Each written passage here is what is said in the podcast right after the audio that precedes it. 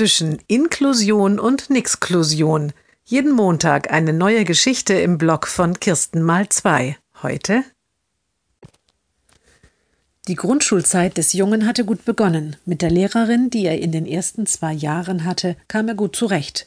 Vieles fiel ihm schwer, doch die Lehrerin half ihm immer, wo es nötig war. Die Lehrerin der dritten Klasse war anders. Jetzt müssen wir richtig loslegen, hatte sie gleich zu Beginn gesagt. Und es dauerte nicht lange, da kam der Junge nicht mehr richtig mit. Die Lehrerin hatte daraufhin seine Mutter in die Schule bestellt. Wie Sie wissen, braucht Ihr Sohn überall viel Hilfe, hatte sie gesagt. Da gibt es eine Schule, in der er viel besser gefördert wird. Eine Förderschule. Sie müssen sich das so vorstellen, das ist eine Schule mit ganz viel Nachhilfe. Die Mutter fand das gut, denn Nachhilfestunden konnte sie sich für den Jungen bislang nicht leisten.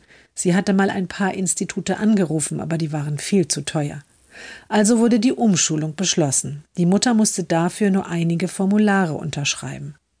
Nach ein paar Monaten trifft die Mutter zufällig die Lehrerin, die der Junge in den ersten Klassen hatte. Sie erzählt von der neuen Schule. Dadurch ist er viel besser gerüstet für den Übergang auf die Hauptschule, sagt sie. Oder vielleicht schafft er es ja sogar auf die Realschule.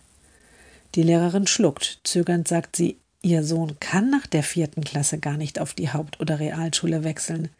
Dazu muss das Schulamt erst wieder den Förderbedarf aufheben. Aber das wird schwer, weil die Anforderungen ja jetzt sehr viel geringer sind. Das stimmt, antwortet die Mutter. Ich habe mich schon gewundert. Keine Diktate mehr, keine kleinen Aufsätze, keine Hausaufgaben. Deshalb gibt es an dieser Schule auch keine regulären Schulabschlüsse, sondern später nur ein Abgangszeugnis, fährt die Lehrerin fort.